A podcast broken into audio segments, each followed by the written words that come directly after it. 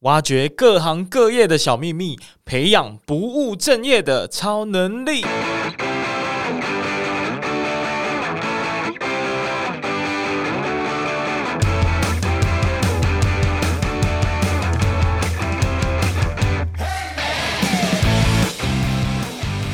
然后就是模拟你这个人坐在我对面的情境，我会什么实际想要问你什么样的问题？如果你把你一百 percent 人生都告诉我的话，我会想要知道什么事情？什么事情是真的贴切可以帮助到我的？嗯，我不是想知道你公司开的怎么样，赚多少钱，我不想知道。对，我想知道你中间的痛苦、你的 struggle、你的你对心里的内心的话。嗯，如果我遇到的时候，这些内容可不可以帮助到我？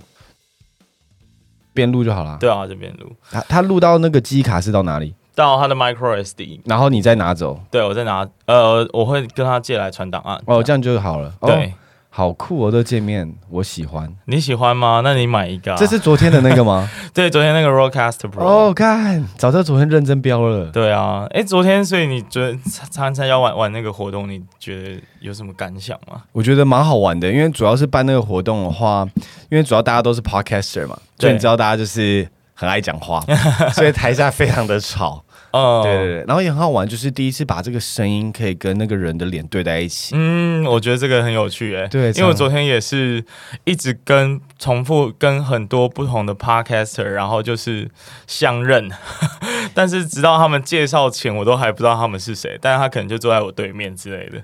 然后他一旦开始介绍，我说：“哦，你是那个哦。”对对对对，我有这种感觉，因为我看、啊、我常看到有人跟你打招呼，然后他说：“哎，你不认识我这样子。”对对对对对，很好笑。那个那个。呃，他就输了，就输了的那个 Polar，对对对对对，因为我已经太久没看到他了，所以我忘记他长什么样。哦，对啊，没办法，因为他有改变造型吧。造型对，而且重点是我们又不是那么常见。对对，然后可能建议可能半年之后，然后又那么多人，对，而且你好像也不是这么常出现在聚会形式的活动里。这是我第一次哎，这是你第一次？没有，应该说我之前参加过一次台北，但都很小型，可能五六个人。OK，我比较我自己觉得我在那种大群众，其实我是很紧张。像我在我们不是 Podcast 有个群组嘛？对，那我在里面从来没有讲过话嘛，就是哦，对，算是对我几乎都不知道你有没有在里面。对，像两月十号十号之前 Q 我，但是我就哦回答完他问我的问题，我就走了。嗯，因为我就觉得很。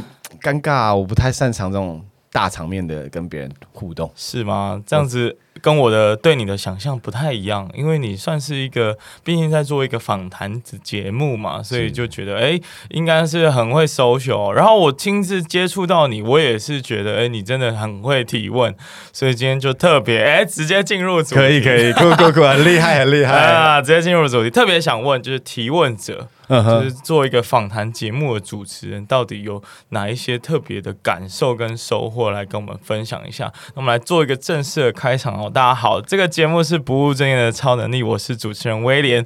那坐在我对面的呢，就是我自己非常钦佩，而且他其实做跟我很类似的呃节目形式，所以今天很高兴也可以邀请他来。我们欢迎 Han。耶，yeah, 谢谢你，我也超级爱你的节目。因为那时候我刚开始做的时候，其实有看到就是我们几个在做访谈的嘛，对，所以我都会其实一直彼此参考大家在做的内容，对。然后我也很鼓励，就是大家再继续努力，把这个访谈做的越做越好，这样子。嗯，但就每个做访谈节目的人都有一段辛酸血泪，对对对对对。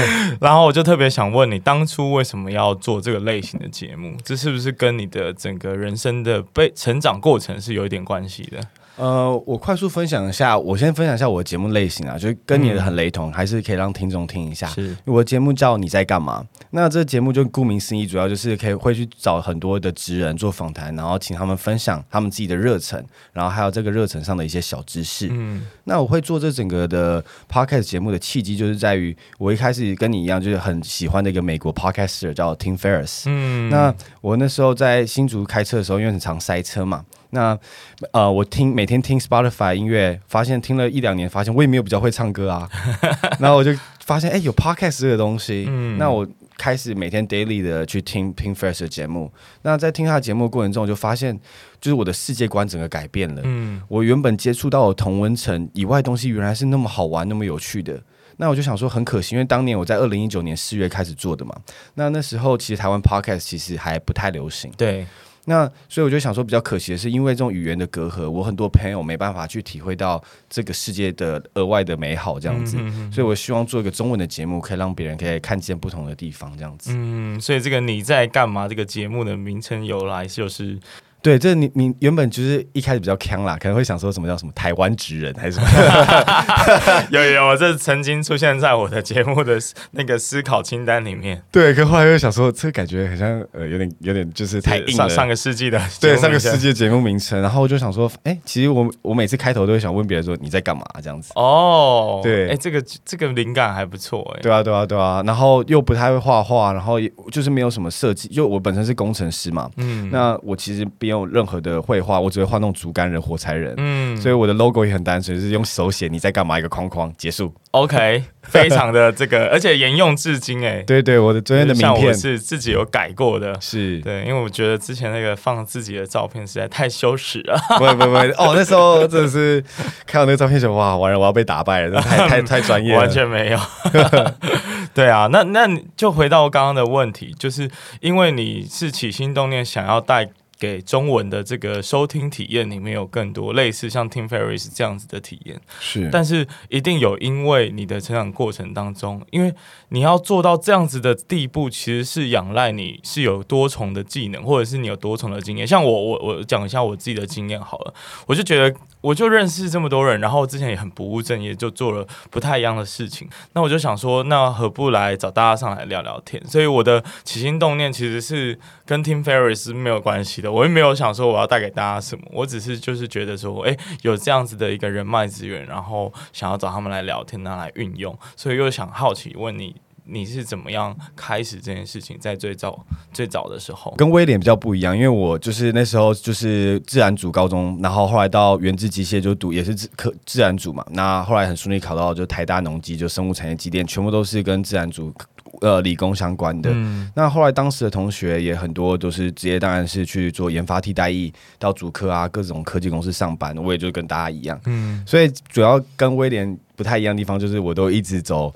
我被设定好的路，那也在大学的时候有接触到一些社团，像戏学会，在那时候我才开始比较开发出这种表达跟别人互动的能力。那我这个节目呢，就是希望说，因为我一直走这条路，但是我在做工程师的时候，我觉得我并不快乐。哦，就我一日复一日的在做一个我没有那么喜欢的工作，嗯，当就会觉得我时间怎么就这样流掉了，一直在想说我想要做一点什么，做点什么，在研发替代，因为我们是三年嘛，对。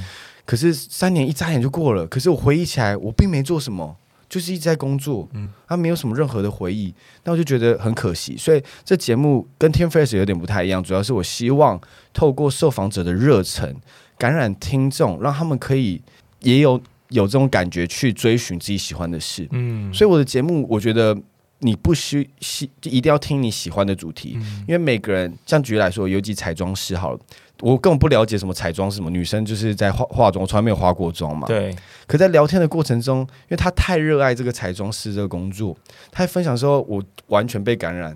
就是我超，就是我也是想说，哦，那我也想要去追随我自己想做的事。哦，所以你是有这样子的一个体悟，然后你也想要带给观众、听众类似这样子的一个体验，这样子就是透过受访者他们的热情，然后来激发出他们也可以在他们的探索领域上面有尝试一些不一样的东西。是对，OK，我觉得很不一样诶，因为很少工程师像你这样。然后我之前有听过，就是那个叶品成教授在台大电机系的演讲，然后他提到一段也是我。我觉得很惊讶，或者是有点震惊的，因为他去美国留学嘛，然后他竟然就说，呃，因为你知道，就是台大电器，然后念书，然后小仔仔，然后去美国 念书的时候，就会发现啊，跟大家就是格格不入，因为美国人是很会社交的，他们。有很多晚上的 party 什么，然后教授就发现说他其实没办法跟大家好好聊天，所以他回来就得到一个体悟，他就说不要做一个只懂专业，其他什么都不懂的贫乏之人。哦、所以只懂专业在这个时代竟然会变成贫乏的状态，这是让我觉得必须要多多的去探索。必须要去发挥所谓的不务正业的超能力，就不管你是一个斜杠之人，或者是你是专心 focus 在你的领域，你都需要透过了解别人的热情，然后知道更多的事情，然后来让你在你的本业上或许也可以做得更好。对，那我们讲到热情，我就来问一个比较敏感的问题了。那毕毕竟你一直做，然后做了那么久，而且其实是比我早蛮多的。那你这个热情还在吗？很好，这个问题问得非常好。嗯，我觉得热情还在，因为在每次像我前几天才去受访一位教授这样子，在访问过程中，其实因为我的麦克风都是手持的，所以没有架子，我都要一直拿着。其实每次在访问完之后，整个麦克风都会整个湿掉，因为我都还会流手汗，因为我太紧张了。哦，真的啊，我已经做了一年半，到现在每次的访谈都一样紧张。嗯哼哼，所以我会觉得热情还在。那主要是透过一些方式保持这个热情吧，因为会就会会想又换一个面向去想说，哎，这个人把一天的时间播一个小时跟你面对面的去深入聊天，这是多么难得的机会。嗯，我更要去珍惜这样子的机会，去别人可以第一手的告诉你他的故事。嗯，那用这样的心态去面对这些事情，我觉得是。让我可以一直持续做下去的动力。嗯，我之前你让我想到有一个广播的老前辈跟我讲了一句话，他就说，嗯、因为我之前可能有点功利嘛，然后我就会自然而然把来宾当成我一个节目一个节目的素材，可是我们却忽略到他其实是一个真真实真真正正的一个人物。那这个人物他可能这辈子就给你受访这一次，那你绝对不能搞砸了这一次。所以透过这个角度，我就发现，哎，我必须要很。珍重的在呃跟他访谈的过程当中，就是不管是从准备上，从听他的故事，或者是给予他的回馈，都必须要给予更高的尊重，因为他可能是人生唯一一次，甚至是最后一次的受访，这样子是对啊。然后呃，接下来想问的就是说，你会觉得，因为我们今天就是访谈节目的大聊心事，可以可以可以可以。那 访谈节目，我觉得遇到一个很大的瓶颈，哎，就是。呃，即便我现在在听马里欧的节目，就我们祖师爷的节目，我都会觉得说，哎、欸，我今天来听这个节目，可能是因为这个受访者找的对，或者是我刚好对这个受访者很有兴趣。可是，那到底这个受访者跟你这个节目的主持人本身究竟有多大的关联性跟诱因，让我去更信任、更喜欢你这个主持人？我觉得这个是有一段落差的。那你是怎么看待这件事情？这个问题问的很好诶、欸，就是很多节目，像我之前有听过，就是别的 podcaster 在讨论访谈这件事情。其实大家可能会很觉得说，呃，对于这受访者名气可能会影响我这一集的流量。嗯，这是刚才提到我们在讨论心事嘛，对不对？对。可是我其实从来都没有这样想过诶、欸，就是我一直把这个 podcast 节目，其实我是一个最不重要的人，因为我只是帮听众去问这些问题，我根本不是很在意说。我到底表现如何？其实我更在意的是，我到底有没有问出那个问题，是可以诱导出那个受访者讲出自己的热情。嗯，因为做不好都是我的事，但做得好其实也不干我的事。对，所以我都是抱持着这样子的心态去去进行访谈。我没有特别，因为所以像我的节目，我自己觉得我找的人，他们都不会是在网络上非常有知名的人，那、嗯、这些人都是。我自己很欣赏，觉得很有热忱，可以感染别人的故事。嗯，那我都透过这样去跟他们分享。嗯，那问的问题，我的面向都会采取，就是就是让他们去思考的问题，不是那种比较简单，就是哎，你什么时候要表演啊，或者什么，就是 当然就会，我会我自己我很自豪的是我的问，我访问的问题。嗯，我花很多的时间去设想说要怎么去访问你，才可以问到你的核心。嗯嗯，那常常就是在问他们的时候，他们都会受访者都给我一个很。让棒的回馈就是说，哇，你问的问题真的我都没有被问过哎，嗯，对，很想要就是哇，他们花时间想，对受访的节访谈类型的节目最高的赞誉，对啊，所以我自己很开心做到这件事情，嗯，啊、但是我们接下来可能是要谈一下你怎么做到这件事情，OK，对，但在那之前，我觉得还有一个非常有趣的问题，我们可以来探讨一下，就是你作为一个 Podcast 节目访谈的类型的一集。你大概会经过哪一些的流程，跟大家分享一下？那首先一定是从这个挑选来宾开始嘛，因为我觉得你很不一样，就是你挑选的来宾都是你自己很欣赏，然后很有热忱想要了解的，并不是单纯因为对方的流量或者对方是一个知名的人物你就选他。那你自己的标准是什么？呃，首先我会先就是可能嗯。像一开始的话，我都是也比较简单的做法，当然是先从自己身边的朋友开始嘛。当然，当然朋友录完之后，可能就会朋友的朋友介绍，嗯、最后开到陌生探索，这是一个比较 common 的结的方式。那通常我都会先是，如果是我们可以讲两点，就是说像朋友的朋友那种不认识的，或者是网络的 present 的这种人。嗯、那像呃，我都会先就可能先拿他们的 social media，就是 Instagram 嘛，或 Facebook 的，或者是网络上一些文章，嗯、先看过他们在做的事情，然后感受到，因为其实我觉得这温度是很有存在感。这东西到底是作假的还是真的？其实。一目了然啊，因为我们这个时代的年轻人应该都看得出来。那你透过长时间的观察，这个人到底做这件热忱做了多久？那是多呃对这件事情多有想法？他在在网络上都会去表达。那这是第一个评断的标准。那他已经过了这关之后，我觉得可能寄信，跟他说：“哎，我们可不可以约一个出访？”那在出访聊天过程中，我就会感受到他对这些东西是不是有点想法的。因为我在出访也会做一个简单的访纲。Okay. 大概一个五到十分钟的电话联络，那我们会聊一下，那他跟我讲很多小故事，在网络上查不到的。嗯，那这时候我就会确定说，这个人是不是可以上这个节目？哦，你的意思是说，他愿不愿意再掏出更多非官方的回答？对，就呃，也不一定非官方，就是他的内容是不是真的可以感染到我，在出访的时候我就可以感受得到。哇哦，那如果是有的话，当然就是马上就 follow up 到准备访纲，然后跟他约录音。嗯、那我也有遇过说，就是出访完之后，觉得这个人。很像，就是对于这个东西没有太有想法。那后来就跟他讲说，哎、欸，我觉得未来再跟有机会的时候再跟你合作这样子。呃、哇，我这样很尴尬哎。呃，这是一开一开始我都会全录，但到做到后来，我觉得现在有一些听众的时候，我会觉得我对听众也是有责任的。嗯，如果这一集录的不好，我觉得我应该要把关，不能播。所以有时候我会停播，因为我是一个礼拜录一集，那礼拜就播那一集。哦哦哦，OK。但那集录录得不好，我就会宁愿不要播。因为我觉得，当听众花了一个小时在听你的节目中的话，你一定要拿出好的作品。对，如果你只是这东西你也觉得得过且过，那你还浪费别人的一个小时，我觉得不行。嗯，对，我终于找到一个可以在提升我节目的这个质感或者是品质的一个办法了。因为我其实是没有在做预防的，而更精确来说，我会在开路前才做大概五分钟、十分钟的预防。可是。像你的话，你在挑选上就会更严格，就是你的那个 filter，那个 filter 的那个过程是更严谨的。你会做一个电话的预防，这个我觉得可以学起来。对啊，因为其实我访纲是非常详细，就是假设对我有听过，对对对，你就是你问了一个问题之后，他可能会回答一个答案嘛。那那答案之后，我可能会准备两个问题给他。嗯、那我不知道他会回答哪一个，但是我会根据他回答再去问另外一个问题。OK，所以这是要花非常多时间去想说有什么可能性。那有些答案我必须先知道，嗯，那我才可以准备接下来的那个访纲。嗯哼哼哼哼哼，对啊，那接下来下一个流程就是说你要开始准备访纲了嘛？那准备访纲其实就是大家都知道，就是要肉搜这个人，想尽办法取得你对他的了解跟他在网络上的资讯。那这个过程你大概会做什么跟别人不一样的事情？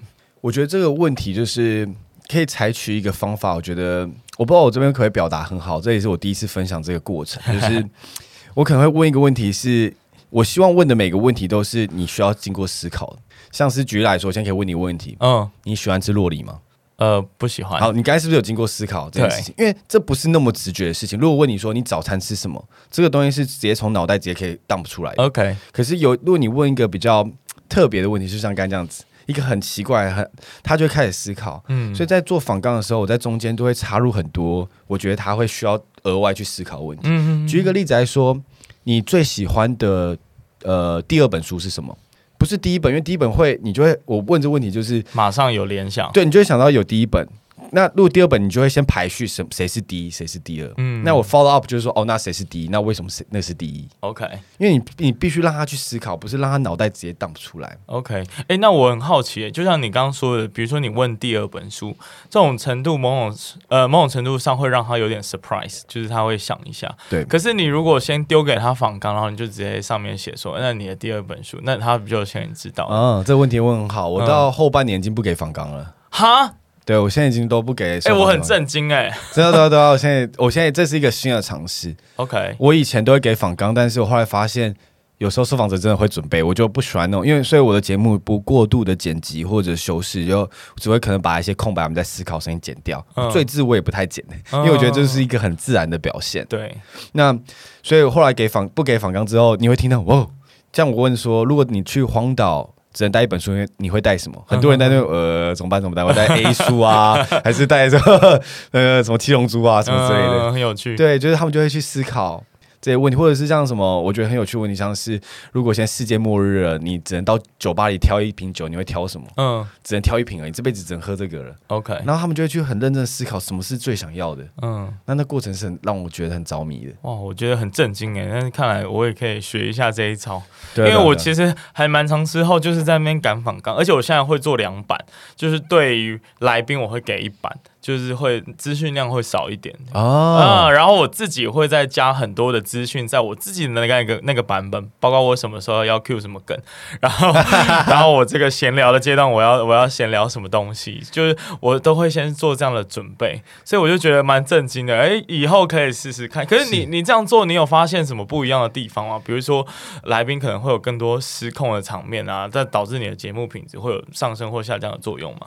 我觉得会有蛮多的失控的地方，但是我觉得声音的魅力就是它的真诚，你可以听得出这个人在说谎，还是就是已经 re 就是已经 re 好的，或者是比较第一次的反应。OK，那不论如何，我都想到他第一次，他第一次当不出来的东西，事后他可能觉得不。就是这不是他最满意的答案，但这确实就是他当下的状态跟想回答出的内容。嗯，那我就想呈现这种最原始的答案，原封不动的这个过程。对对对，但是我其实后来在挣扎，我们在访谈内容的时候，我其实有过一段非常挣扎的。过程，因为我在想说，现在访谈的节目这么多，然后在 Podcast 这个媒体新出现的时候，大家其实是会对于别人的故事感到好奇的。可是我后来觉得，哎，这个故事量已经大到我其实可以有选择性的收听了。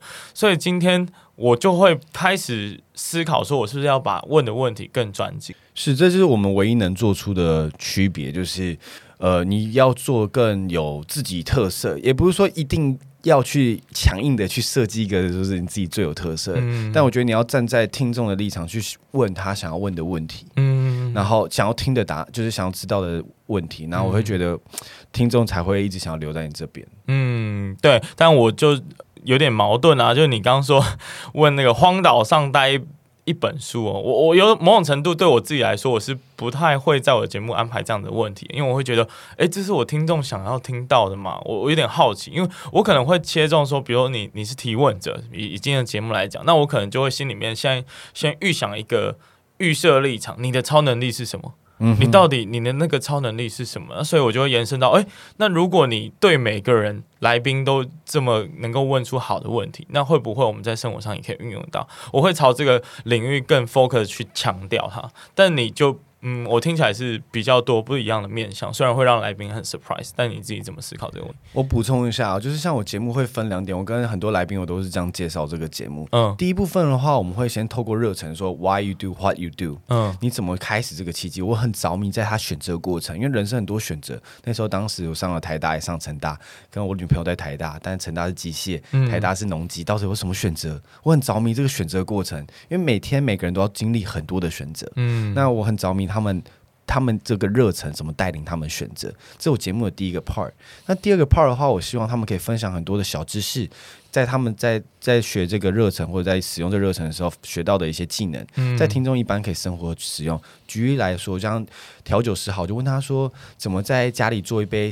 自己喜欢喝的调酒，那他可能就说，你可能一定要买什么基酒，基酒是什么？你要选择什么？就是要买一些基本的设备，所以这些东西都可以运用生活上。或者是我最近访问的一个自由潜水，我会问他说，有什么呼吸技巧是可以在我一般生活中运用的时候让我更冷静，嗯，然后心跳更稳定，然后他就会分享一些技巧。那这不是一定要在自由潜水用，嗯，平常也是可以使用。所以节目大概分这两部分，那最后一个部分都会是固定提问，就会比较是我希望让。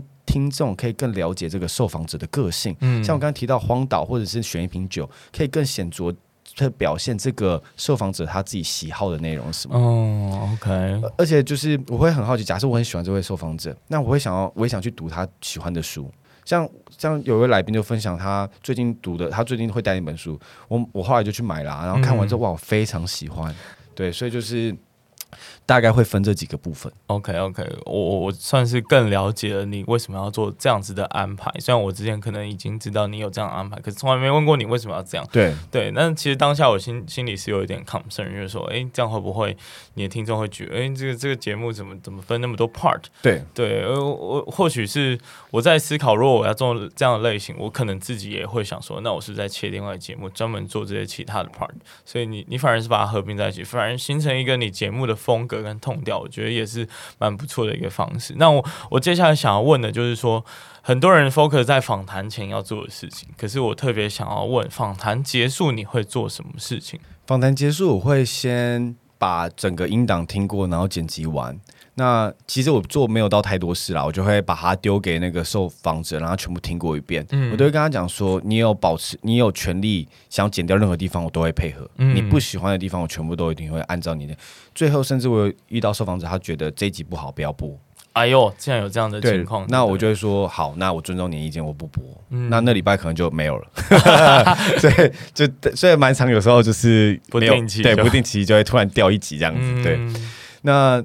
大概过程就是这样子，我很尊重呃受访者他自己听这一集的需要调整的地方，所以我都会建议他们说，你在这节目中尽量讲，那你最后觉得这太私密，可能跟自己家庭感情或者是生活什么太有相关，希望我拿掉，我都会按照他们的建议拿掉。嗯嗯嗯，对，但你在预防的时候，可能就没有没有特别去问到这个比较私密的问题，是吗？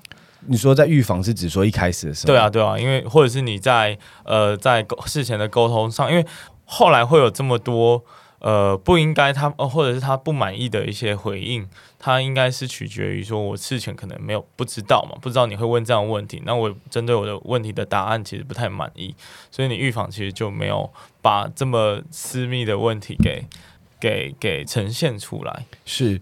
呃，这边有时候就是我们可能聊开了，所以可能他不小心聊到，就是我会希望他可以呃完全不在意这个麦克风，然后跟我讲他所有生活的故事。嗯，那讲完之后，可能他可能会觉得说，哦，这东西可能影响会影响到他家人，嗯，需要我拿掉，那我都会尊重这个意见拿掉，并不是本身回答不好，嗯，可能是对于他生活觉得别人可能不想要，他不想要呃。他的朋友可能不想要他分享这些事情之类的。嗯，我想到一个好玩的事情，欸，诶，因为我觉得我们在生活中非常常遇到这个问题，就是你可能去拜访一个客户，或者像我们是做访谈节目，我们在访问来宾，然后结果他滔滔不绝讲个不停，那这时候你该怎么办？我真的很想打断他的话。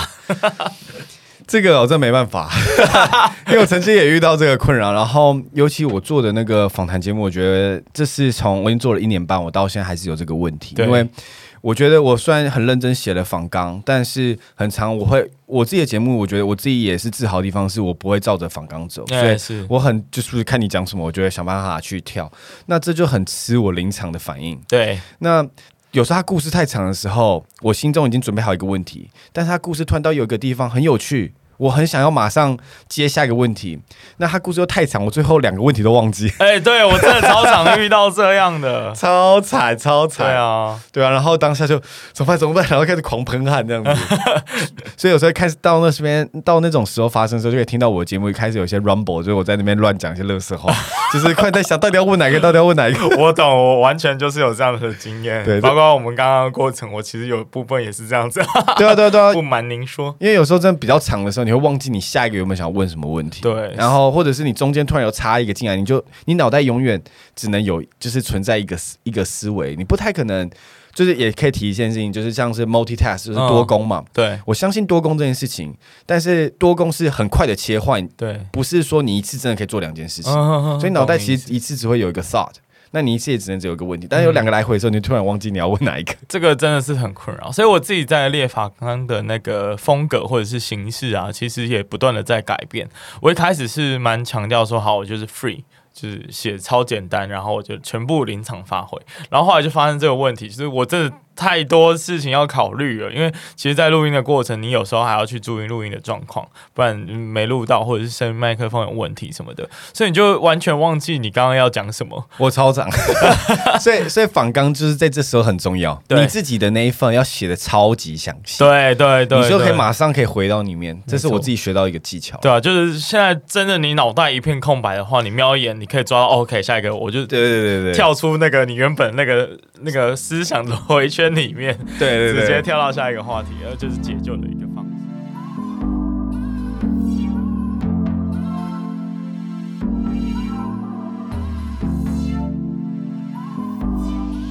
好了，接下来要来跟大家分享一个好东西的，是我喝康 A 爱来啊。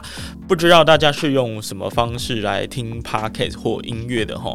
那小弟的我呢，最常使用的是无线蓝牙耳机哦。那当然最重要的原因是看起来很下趴，听起来很 chill 这样。但 尤其是在那个走路啊、上班工作啊，甚至剪辑音档的时候，其实我都会使用的蛮习惯的呢。那这次呢，收到的合作是来自于瑞典的蓝牙耳机品牌 Studio。那我相信很多人应该都有听过这款耳机啊。那其实 Studio 呢，今年出了一款最新的耳机啊，叫做 NIO Neo。那我相信有些人想买，可能还没有出手呢。那接下来就可以来听一下这一段的呃优惠推荐。那我个人觉得它其实在通话和音质啊都有比之前的产品还要呃有改善。那最大的好处是它其实是蛮时尚的啊，然后它的亮点呢在于它的价格非常的亲民。那多亲民呢？这一次的活动只要你在官网输入折扣码 Super Power Nine Nine。超能力九九，那其实就可以呃用很优惠的两千元左右的价格买到这一副 Studio Neo 的耳机。那除了除了这个耳机本身之外呢，它还会送耳机的清洁套组以及三年的保固期。我觉得整个 CP 值是非常高的。那另外呢，为了要照顾我的听众们，我其实有跟厂商另外拿到额外的两副耳道式的耳机来做抽奖。那所以有兴趣的听众呢，就赶快拿起手机，然后到我的 IG 贴文上去留言抽奖抽起来。好了，那我们就继续下半段的节目喽。那从刚刚那个问题，我我特别想想问，因为我自己啊有发现有一些角色或者是。同一个属性的人，受访者他常常会喜欢跟你分享更多的事情，然后你就打不下来。对，有我有遇过这样子啊，然后那那我还是打不下来，可是我就会想说，我当下会有点分神，因为太太多事情要注意，嗯、你要看有没有录到，有没有听到。对对对对。可是我当下就会想要回到一个 mindset，是就是刚刚有一开始有提到的。这是多何等的荣幸，他在这边第一手跟你分享这个故事。真的，我在我节目其实一个强调一个我很喜欢的中心思想，就是 be present，嗯，就是你一定要活在现在。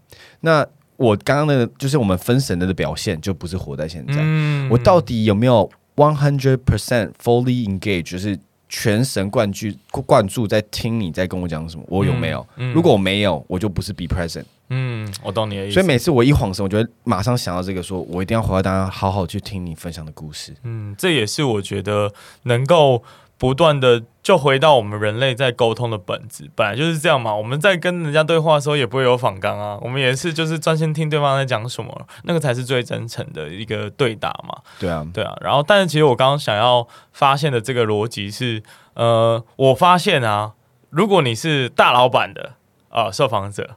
你就会有超多事情想分享，呃，对，停不下来。最最近确实有这个经验。对，我不知道你有没有类似的感受，因为我我我自己分享一下，我有一我有一期是那个粽子的.他是一个超有钱的这个卖粽子卖到好几间房子的老板，然后还有一个是那个做 co-working space 的那一个地产大亨，嗯，他们两个都有一个。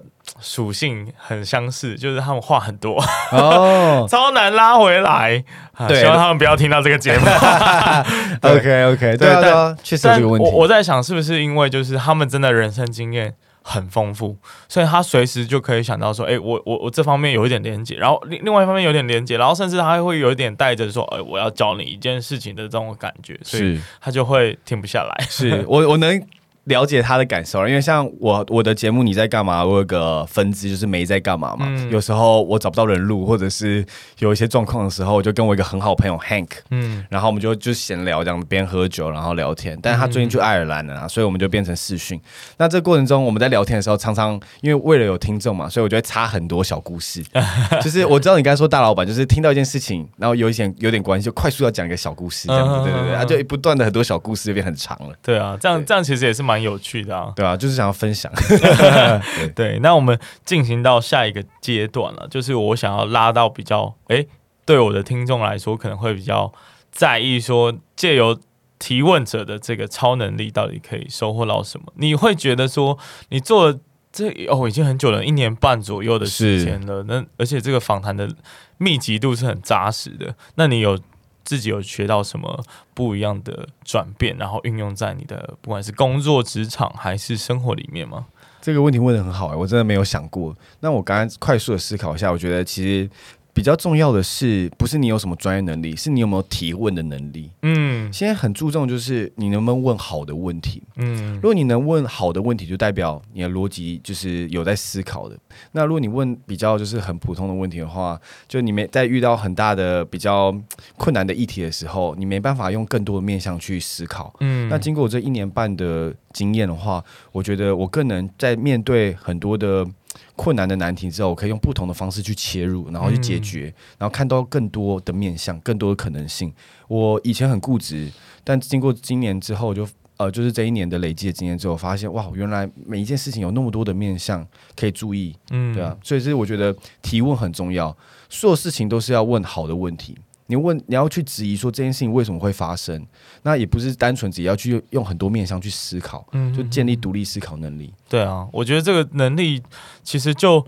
刚刚这个描述的过程，我觉得还是有一点点的困难去了解，因为大家可能知道要问好问题，可是不知道怎么去问出一个好问题。所以我想说，借由我们在准备访纲，或者是在呃实际上跟来宾在做访谈的时候的这个过程，是不是可以挖掘一些蛛丝马迹，可以应用在我们在社交领域里面？我想一下啊，这个这个问题问的很好，就是好准备访纲这个，我最近学到一个技巧。OK，因为我准备访纲是非常辛苦，就是也不是非常辛苦啦，是我我觉得我自己比较不好的地方，就是我可能准备太久，有时候一个访谈我可能要准备个两三天，这样真的是很离谱，真的是很夸张，对，真的是很夸张。可是大家都说很夸张，可我没有真的，我们真的没有夸张，就是因为我很容易分心，所以我可能会东摸西摸。嗯，那可能我不是说三个整天，可能都是一个下午的一个两个三个小时时段。那我会坐在那边想怎么办？怎么办？怎么办？那我学习到一个技巧，就是呃，真的快发生的时候做会更有产出，这大家 这大家都会知道。对，所以有时候有个技巧也可以分享给听众，就是你可以先像有时候房刚还没好，我就跟他说我已经好了，我约那一天。然后到那天前一天晚上，我觉得一定会生出来啊，这是很重要，因为常常有受访者，我之前就一直准备不出来，所以我一直没约他。嗯，所以一个技巧一就是先约好时间，然后这件事情就一定会发生。嗯，那你就会一定会生出来。嗯，那第二个是，当然是爬完很多网络资讯之后，我还是很常想不出好的问题，所以我就会用一个一个我最近学到一个技巧，就是。我们现在录音嘛，我现在就会假装你正在坐在我对面，嗯，然后我就是模拟你这个人坐在我对面的情境，我会什么实际想要问你什么样的问题？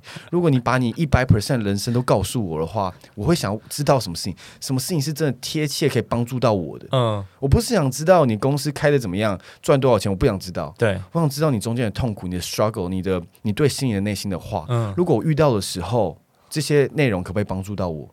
那我就是透过这种面对面的，就是想象，因为。这也是有背很多科学的根据嘛，就这样。假设你要运动，你就要先想象，哦，就想象可以帮助你做更好的动作。那我觉得访谈是我最近学到一个教，就是我对想象说你坐在我对面，那我现在就是这次机会跟你访谈，还蛮有趣的哎，我从来没有这样做过。但我觉得你提到的一个关键字很重要，就是准备。其实你要在现场有能够问出好的问题，我觉得就像我们刚刚在讨论的事情的准备，其实还是很重要的。就让我想到我以前其实，在大学的时候有。做过一件事情，因为我觉得我真的超不会讲话的，然后我就觉得哇，感觉这些学长好强哦，我想跟他们一样，就变得很会 social，这样成为那个社交场合的扛把子。然后我就做了一件事情，我决定我每一次要跟人家约吃饭，或者是要出现在某一个聚会，我就先去调查会 会有谁出现在那个场合，然后先先去做就是对方的研究。那比如说呢，我就去翻他的 Facebook。就最近他 po 了什么文。哎，我就可以看到说，哎，最近看了一部电影，然后就可以问他说，哎，那你那个电影怎么样啊？或者是哎，最近这个他很，比如说他很关心某一个。呃，香港的议题好了，那我就可以问到，哎，那你对香港的议题，那怎样怎样怎样？就是事前的这个准备，我觉得可以让你在现场，不管是你是提问者，或者是你只是单纯在一个社交场合里面，都可以有更好的准备跟发挥。因为就是你不擅长嘛，所以你就要多比别人更努力一点，更更提早准备一点嘛。是，这是一个蛮好技巧。那我想要回回答，刚刚可能有个答有个问题我是没回答到，就是关于社交这部分。嗯、我自己觉得，嗯、呃，就是对于那种。很大很多人，可能一百人那种，我可能社交会比较不好。但是如果那种少数，可能三四个人，我其实还还我自己觉得我是蛮擅长这样少数的擅长。嗯、那我自己觉得我技巧是我没有想到你做那么专业，可能会事前调查他的背景。我说以纯社交的过程，访谈、嗯、当然会啦，但社交的话我不会做到那么 detail。那我觉得最重要是保持一个好奇的心，因为不管你讲什么，我都超级无敌好奇。因为、欸、我觉得这很好哎、欸，对啊，就是你讲。就是假设你讲电动、讲动漫，我完全不懂，可是我会很想了解为什么你那么喜欢这个东西。像我朋友很喜欢看那个什么战车、什么美少女什么，我也不知道，就是战车打架的女生卡通。嗯、然后就是说，这到底是什么？你怎么会那么着迷，会去看这个电影，还做四 D 什么什么什么的？嗯、然后这过程什么，你可以跟我分享吗？这他就讲哦，他是在日本啊，某个地方啊，多好玩啊，一直讲，我就哇，太有趣了。嗯，所以重点是保持一个很好奇的心。然后你一直问他说，哎，那你最近在干嘛？他只要讲出，假设你刚刚说香港议题，我就会开始一直不对。好奇说，哎，为什么你喜欢香港议题？一直问，我想，我不需要做什么事前功课，嗯、就是现场，然后保持好奇，一直往下问。OK，我我我我我是有感受到你这样子的一个一个一个技能的，就是就在你，比如说像昨天的场合，我可以感受到你一连串的问题，而且你是真的很有热忱的在问这些问题，所以这让我想到，到底所谓的一个专业的主持人。虽然我们现在还没有访谈这专业主持人的机会，就比如说吴宗宪啊，或者是什么什么露露，但是我在想说，他们是不是天生的就保有很多的好奇，还是他们是经过后天的，他们去培养，他们硬去问准备出来的？你觉得哪一种才是一个真正的一个样貌？我觉得是后天准备出来的。哈，因为跟我想的不一样，这样很好啊，我们可以两个来讨论一下这个、啊。OK OK OK，你怎么想？因为。我自己觉得我天生很有好奇心，所以我觉得好奇心是可以是天生的，或者是后天培养。但我自己是天生，就是对世界都很好奇。嗯、但我觉得我已经主持了那么久，但我永远没办法像你，或者是吴宗宪，或者是露露这样子，在串场的时候可以那么流畅，然后用那么多词汇的去转的那么漂亮。我完，这是我的一个很大的缺点，因为我觉得我的阅读或者是我的资讯量不够，在这种比较精密的语言表达上没有那么好。我自己这样觉得，所以我觉得这部分的话，我已经那么爱讲话了，可我还没那么好，所以一定是你们一定是经过很多准备的啊。我自己是这样觉得哦，我觉得您已经过度谦虚了，没有 真的在此谴责这样的行为。因为我真的听你的节目，我就是觉得你们的转场啊，或者是你在分享、你在做总结，我都很喜欢。哦，真的谢谢，谢谢。没有没有，但我我我是比较好奇派、天生派的，因为我觉得我自己的人生就是充满了这样子的问题。就比如说我最近很长，因为我开始在做节目的关系，然后再回到社交，就个人的社交场合或者聚会，然后我可能会开始。发挥我的好奇心，在问对方：“哎、欸，最近做那个啥啊？所以你的工作是怎样啊？你觉得那个是怎么样？”就是他会开始就反问我说：“哎、欸，你是不是这个节目节目职业病做上瘾了、啊？”我就说：“没有啊，因为我本来就是这样的人啊，哦、我本来就是会。”对你的这个人生或者对你在做的事情感到好奇啊，嗯，所以我觉得这个就是一种天生的。再加上哦，还有一件事情就是，我们天生就是会对世界上不管是人以外的事物也很好奇，所以我们能够去连接很多不同的话题，或者是不同人物身上的经验。比如说今天跟你讲完这个提问者超宁，我收到收到一点东西之后，下一次我的访谈我又可以在。就是把之前所有的访谈的经验再累积在这一集身上，所以其实是，是我觉得是天生的哎、欸，我觉得对啊，是嗯，我是被我说服，呃，我觉得没有，因为我不知道，因为我真的觉得你们在讲的好，所以你们应该也是做 经过很多，我一直因为我一直想要像你们那么可以那么顺畅的去串场，但我就没有觉做到。那。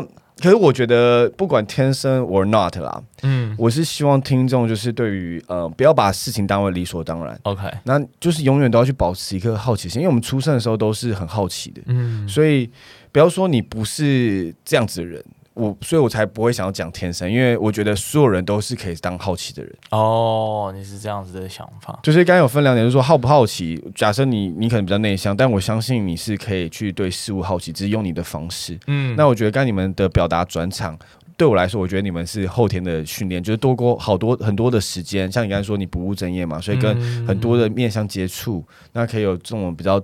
专业的转场，然后像吴宗宪他们也是经过常年的累积，嗯，但好奇心本身也是可以自己去调整。OK，接下来就我又想到一个想问的，就我觉得这跟提问者就是怎么问出一个好问题，这一个超能力是很有关系，跨领域的整合能力。你你怎么看待这件事？因为毕竟我虽然你是蛮蛮 focus 在你的这个工程师长达一段时间的，但跟我比较不一样，我可能很早就已经游走在各个领域。可是你还是很跨领域啊，就是尽管如此，你还是毕竟你现在做的工作也是超级不一样，跟之前的工作，所以你会觉得这个是一个必备的呃技能，或者是必备的这个天赋吗？我讲一下，就是我目前的社会观察啦。社会观察的人出现，就是因为以前我们在就是工业化时代，其实我们是希望就是可以高度的产生很多大量的东西嘛，大家都做单一的事情。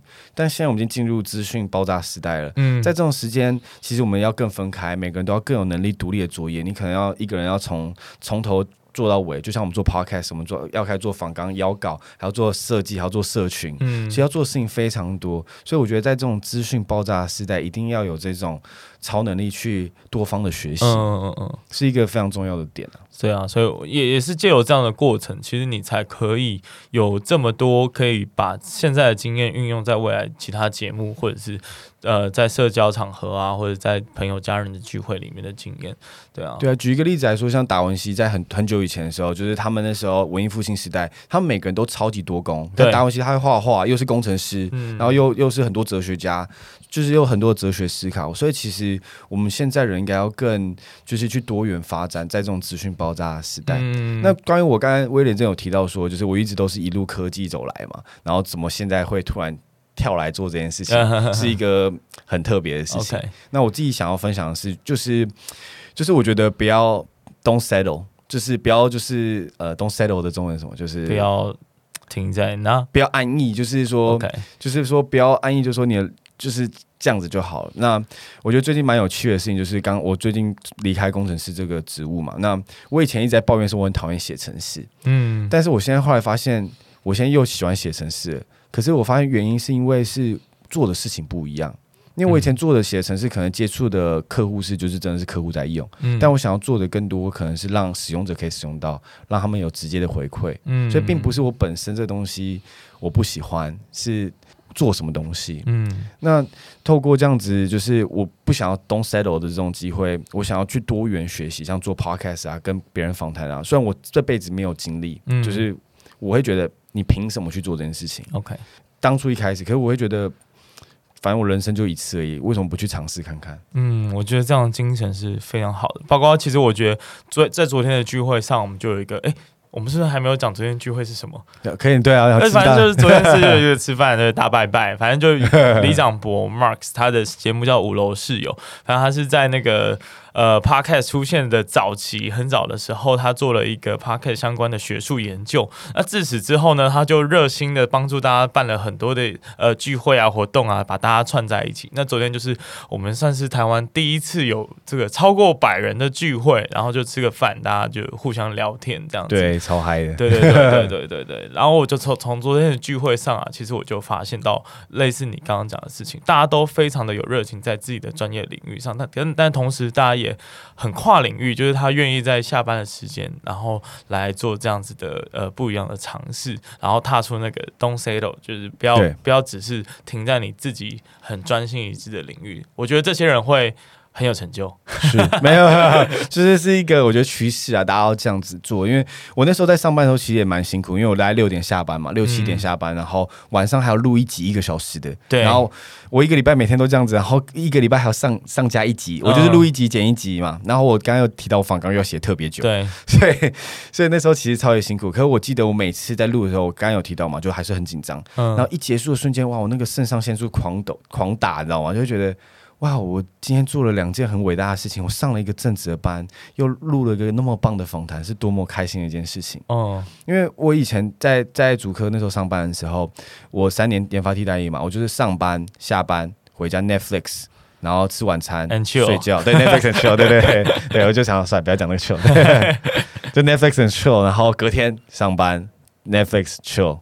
对，然后假日回台北休睡睡觉，然后礼拜一又上班，就是每天都这样子，日复一日。对，然后我就想要做更多的尝试，因为下班时间虽然时间很少，但你可以做很多事情，可以去接触更多的人，去自己去喝酒，自己去体验很多事情。嗯、我一直很鼓励大家去，去体验更多的面向，就像你这个节目，就是让大家有更多的不务正业的超能力嘛。看来准备进入尾声了。对。对啊，所以我其实也蛮鼓励大家，因为我觉得人生就是有很多的面向，那酸甜苦辣我们都要走一次，我们不要就是只 focus 在一本书当中的一页，这样蛮可惜的。整个人生有很是一本书的话，其实你有很多的页可以去翻翻看，去走走看。那最后想要特别提问的就是，如果因为你刚刚有提到嘛，我们提问者是一个很很需要问出一个让对方诶很讶异的问题，那如果你今天反问你自己。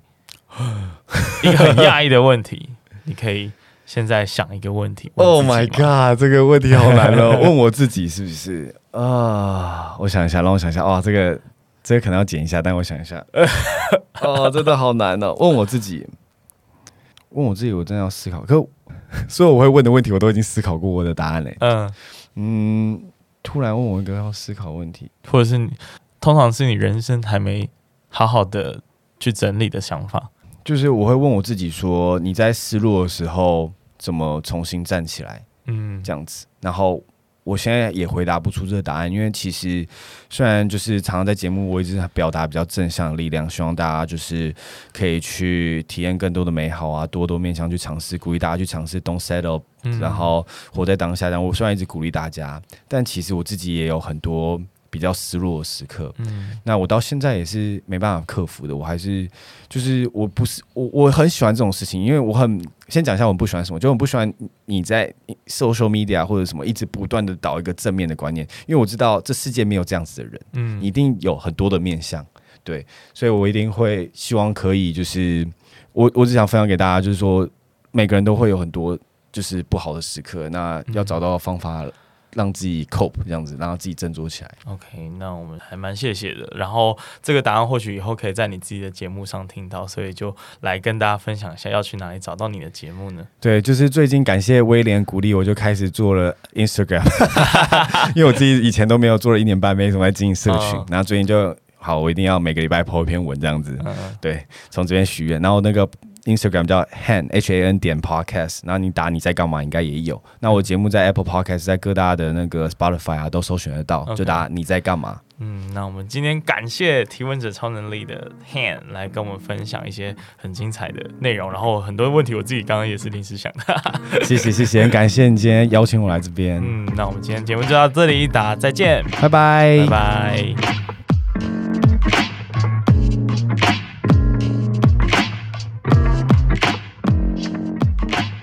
真的真的非常感谢你听完这集的节目，在这个注意力争夺十分激烈的战场上，没想到你竟然还愿意听完这么长的节目。